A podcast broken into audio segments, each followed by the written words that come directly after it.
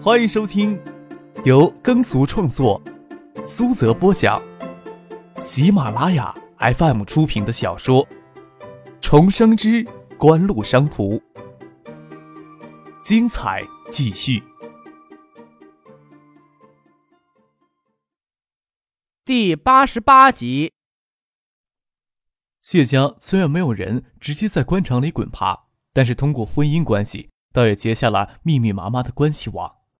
谢汉明之于周景瑜，谢婉晴之于徐志明，等等不一而足。说起谢婉晴与徐学平之子徐志明的结合，还是徐学平的妻子周淑慧亲自撮合的结果。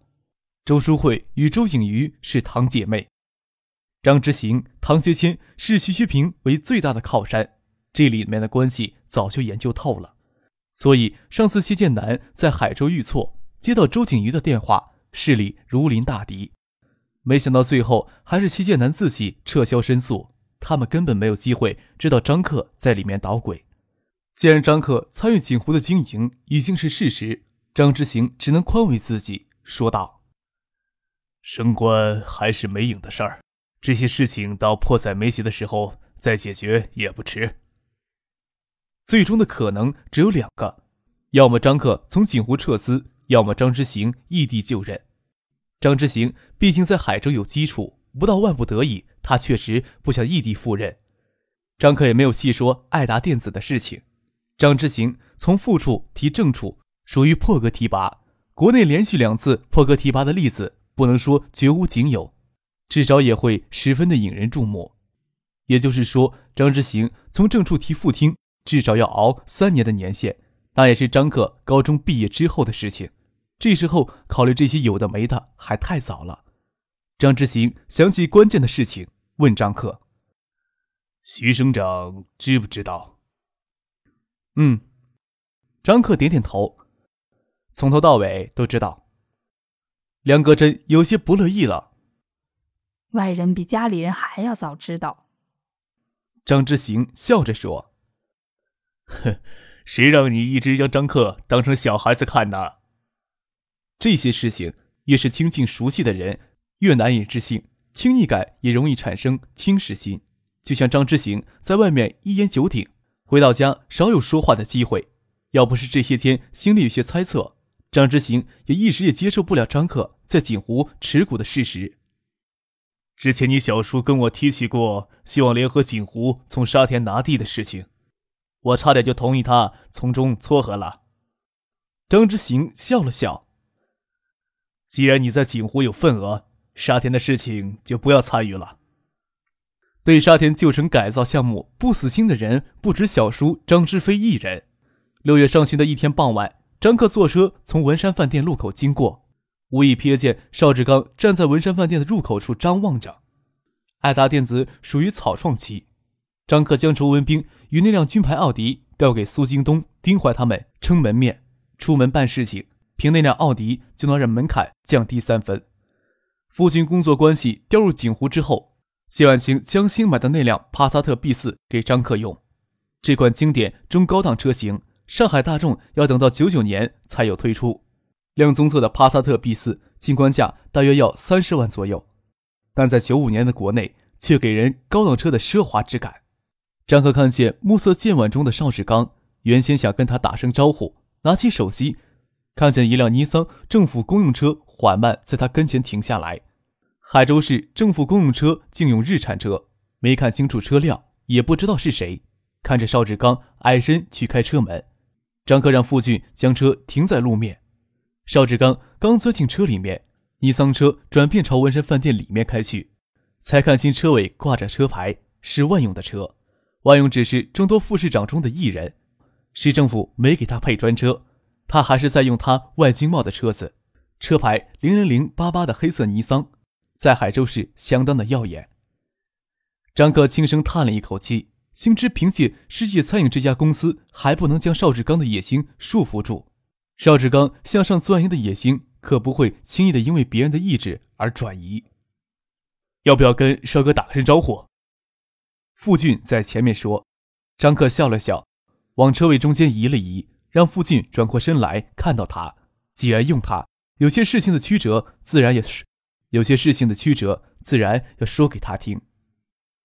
万勇不过是只恶犬，虽然他还没有将爪牙露出来，总改变不了他咬人的性子。虽然说我家在海州也不忌惮谁，这种人还没有到惹他们的时候呢。少哥心里不清楚。傅俊见张克脸上丝毫不掩饰对万勇的厌恶，担忧的看了看窗外，不晓得张克心里对此时的邵志刚有什么感想。张克撇嘴笑了笑，说道：“老邵鬼心一样的人。”他能不清楚？只是啊，他心里缠着沙田那块地。现在谁都想从沙田旧城改造的项目中分一碗羹，都绕不过万勇。万勇呀，可是海州市的新贵。为官的顺逆只在于“经验”二字，政绩不过是点缀。他家老头调到省里，虽然是个闲职，却给了他万家更好钻营的机会。万勇刚提上来，还看不出多大的恶迹。你再等些时候看看。看他的爪牙，慢慢就会露出来了。不要说邵志刚了，小叔想要介入沙田旧城改造，也得跟万勇打交道。张克虽然对万勇深恶痛疾，总不至于迁怒到邵志刚头上去，但是要将邵志刚完全折服收为己用，也不是短时间内能做到的。张克心里盘算着，邵志刚要在沙田拿地，必定会倾家荡产，陷入其中，无法脱身出来。到时候再助他脱身。还怕他掏出自己的手掌心。想到这里，张克嘴角挂着淡淡的笑意。没想到沙田的妙棋还有这么多的好处。傅俊见张克嘴角的微意，有些得意，实在想不通，看到邵志刚与万勇接触，有什么让他得意的？他正式到张克身边办事儿，还不到十天的时间。之前是通过盛清，邵志刚对张克有间接的了解，只晓得他是市政府秘书长张之行的儿子，虽然还在读高中。心机手段却丝毫不差成年人，连邵志刚、盛清都要对他畏惧三分。之前盛清讨好巴结万天才、赵思明这两个孩子，不过图赵思明口袋里有钱，可是打心眼里完全没瞧得起过这两个纨绔子弟。但是张克的出现却完全不同。酒吧闹事儿还是其次，让盛清转到四凤桥的场子，并立下那么多规矩，这才是帮了盛清的大忙。让他轻轻松松的从之前的泥沼里脱身了。看着泥商车消失在文山饭店的小径深处，密林深处探出文山饭店小楼的毡角，张克拍了拍傅俊的肩膀，让他继续开车。今天是许思小舅施卫忠四十九岁生日，海州人过生日庆酒不庆食。施卫忠生日本来与张克没多大关系，但是想到他与许思的关系，可能给他小舅石伟忠知道，讨好巴结自然要少不了。许思也只是开口提了一下，张克就满口应承下来。石伟中也请不了多少亲戚朋友，也没钱在好一点的饭店里请吃饭，就选择陈奇的酒馆办五六桌菜。一清早看见许思与张克在一起，许思给莽撞的车子下诏，张克动手打人的情形给他的印象很深刻。到农机厂听许思他爸说起许思前天晚上留在公司加班，才联想到张克之前对许思家的帮助，他才敢肯定。张克这少年虽然年纪小，但是给人的感觉却十分的老成。侍卫中知道这事情闹开，对许思又是非常大的伤害，虽然有些难以接受，却没有跟他姐许思的妈妈说实话。约好六点半开席，亲戚朋友还没有到齐，六点钟没到的时间，侍卫中就到巷子口迎着刘芬与许思母亲乘厂车就在巷子口下车，看见石伟忠站在那里，刘芬笑着说。什么重要人物要许思小舅舅跑这么远来迎？刘芬年后回厂子里上班，身体完全恢复过来。四十岁不到的她，身姿绰约，眉眼见人，岁月留下来的痕迹倒是淡了许多。可见她回厂工作小半年的生活十分的滋润。想不通陈曦这家伙怎么就能守得住这么漂亮的女人。侍卫中嘿然一笑，哼。我这样的小人物，看到刘会计都要到巷子口来迎接的。陈曦跟侍卫中只能算是认识，但是侍卫中选择在他的酒馆里请酒，他也要随一份礼。刘芬笑着说：“我跟你姐都下车了，往里走吧。”见侍卫中站在那里不动，净会说好话，等谁呢？我能等谁？石伟忠舔着脸，还是不说实话。要说专门在这里迎张客，老脸多少有些挂不住了。听说你们农机厂给海州控股接收了，也要学海绵二厂、三厂那样搞改革，厂长竞聘上岗。你没想着搞个厂子当当？我哪有这个能耐？竞聘上还要拿好几万块钱的保证金，我哪有那个闲钱呀？这么说，心里还是想的。改天是厂长高升，就看不上我家酒馆请客吃饭了。许思母亲说道：“魏忠，过年张克很少过来玩，有没有借机会叫他过来吃顿饭？”嗯，施魏忠应了一声。不晓得他姐知道许思与张克之间的关系会怎么想。张克看起来成熟，但毕竟还是高中生。再说张克家里知道这事儿，会不会闹翻天？您正在收听的是由喜马拉雅 FM 出品的《重生之官路商途》。按说张克家庭情况，许思最清楚；陈飞荣、许巍知道其中的小部分，两家其他人都不清楚。刘芬见侍卫中应声，问道：“你不会在这里等张克吧？”“怎么会？”侍卫中刚想开口否认。傅俊开着帕萨特过来，张克见侍卫中、刘芬、许四母亲都站在巷子口，按下车窗问他们：“站这里等人呢？”刘芬说道：“就许四小舅在等人，我们刚下场车。”那上来吧。刘芬帮他们打开车，他往里面坐了坐。刘芬、许四母亲坐上车，侍卫中站在巷子口，看着帕萨特沿青石街开过去，急得直跺脚。好不容易等到一个亲戚。才拉着一起进去。刘芬看侍卫中看着张克脸上的神情，就知道他是在等张克，有意的气气他。他自己上了车，也没帮侍卫中说句回旋的话。除了年初二那天，张克在陈飞庸家吃过饭，倒再也没有见过，也没有在新广场露过面。名义向张克借了一万块钱保证金。刘芬回厂工作的事情很顺利，也赶上星光厂的公司岗位调整，星光对行政岗位控制很严。大量提拔技术岗，刘芬回厂就调助理管理师一级，工资从他车祸前的三百多一下子调到了一千二，这在整个海州市都要算得相当不错的工资。在海州市这样的城市，九五年月工资能拿到两千就可以到处炫耀了。刘芬跟陈奇结婚生活这么多年，紧绷的弦这才稍稍的松懈下来，越发觉得钱的珍贵。女儿以后绝对不能像自己年轻时那么倔强。以为光有了爱情就能当饭吃。唐静送给陈飞荣的发卡，陈飞荣回家只说同学送的礼物。再说唐静、张克在街市占地方摆摊，陈奇也知道刘芬没有当回事儿。年初二请周父来陪张克吃饭，让张克拆出那发卡值不了多少钱。陈飞荣闹起性子闹了一场，刘芬就留了心。刘芬回厂工作之后，也问起周父那发卡到底是真是假。周父虽然改了口。嘴里免不了要拿张克与陈飞荣说事儿。刘芬康复后，逛街的机会也多了，留心看，倒是明白真钻与耗时之间的差异。回想起来，越发肯定那枚发卡上镶的都是真钻，钻石的品级与价钱差异极大。那枚发卡或许算不上十分昂贵，但是镶满碎钻的感觉，想想就令人向往。张克年后一直忙着爱达定子的事情，没机会再到祈院这边晃悠。许思佳也没有去过，更不可能出现在陈飞荣家门口。在刘芬看来，却是那次闹过不愉快之后，张克对他女儿死了心。刘芬心里痛惜的很，对他女儿又气又恼。他对这事儿不死心。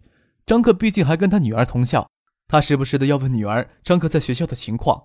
陈飞荣自然不想提出张克。再说年后，张克逃课的时间倒比他在教室的时间还要长。陈飞荣也不知道张克有什么事情。刘芬经常唆使女儿约张克到家里来吃饭。再怎么说，他交厂子里的一万块钱保证金要算张克借他的。但是陈飞荣容不了半点污垢的少女情怀，哪里会曲意做出讨好张克的事情来？母女俩因此常常相互怄气。抛开家境不说，刘芬觉得张克这孩子长得帅气，眉骨高直，星眸隆鼻，白面修行，气质又十分文雅，待人又十分的有礼节。刘芬万万想不通哪一点会让女儿不悦，有时候母女闹急了，陈曦在旁边解释：“哪有母亲劝女儿早恋的？”刘芬眼睛一横：“你什么时候来骗老娘的？再看张克，刘芬完全拿着丈母娘看女婿的眼光，自然是越看越喜欢。问张克：“张克，怎么现在不来找我家飞荣玩了？”张克心里说：“我倒是有这个胆子才行。不晓得唐静怎么会跟陈飞荣关系这么好？难道美女也能惺惺相惜？偶尔在学校遇到陈飞荣，连调戏的表情都不敢摆，更不要说找陈飞荣玩了。”张克说道：“最近有些忙，高中的功课很紧吧？”刘芬自顾自的说道：“飞荣成绩很好的，又比你高一届，让飞荣帮你辅导辅导。”刘芬这么一说，许思他妈就有些尴尬了，讪笑着说：“许思这丫头最近工作有些忙，倒不晓得要好好教小克的功课。”张克爱听这话，恨不得将许思拉过来，狠狠的让他妈教训一顿，然后隔三差五的夜里帮他辅导辅导。他与许思的事情让婉清知道，婉清倒是愿意帮他们打掩护。谁知道许思抹不开面子，始终不肯拿到婉晴那里过夜做借口，让张克恨得牙痒痒。刘芬对张克亲热的很，石伟忠家的亲戚都没有来齐全，就请张克到里面坐。张克亏着许思跟他家亲戚说话。许思看见张克过来，对他说：“我小舅呢？他到巷口等你，你没看到他人吗？”刘芬咯咯一笑，说道：“石卫忠死要面子，活该他跑断腿。”张可估计石卫中在刘芬面前没好意思承认，专门在巷子口等他，就站在外面等石卫中回来。刘芬也不急着往里面去，就许思母亲急着进去帮忙搭把手。许思塞给张克两只红封包，对他说。我小舅这人挺在意面子的。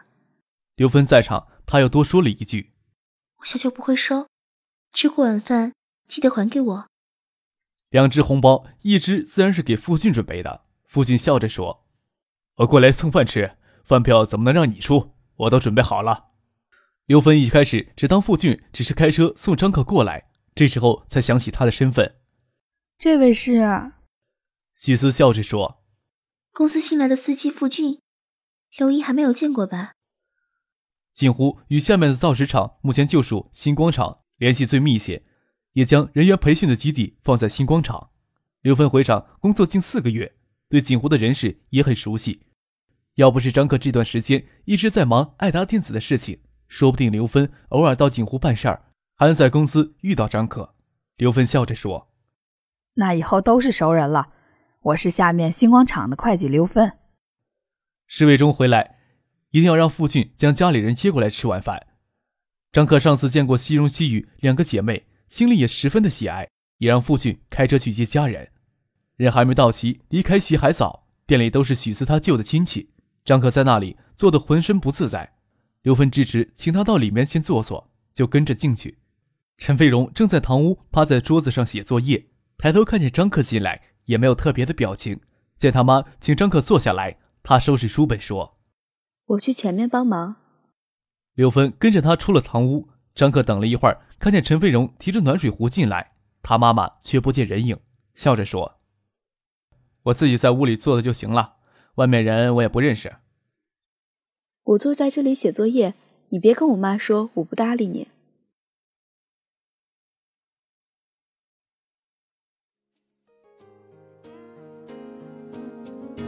听众朋友，本集播讲完毕，感谢您的收听。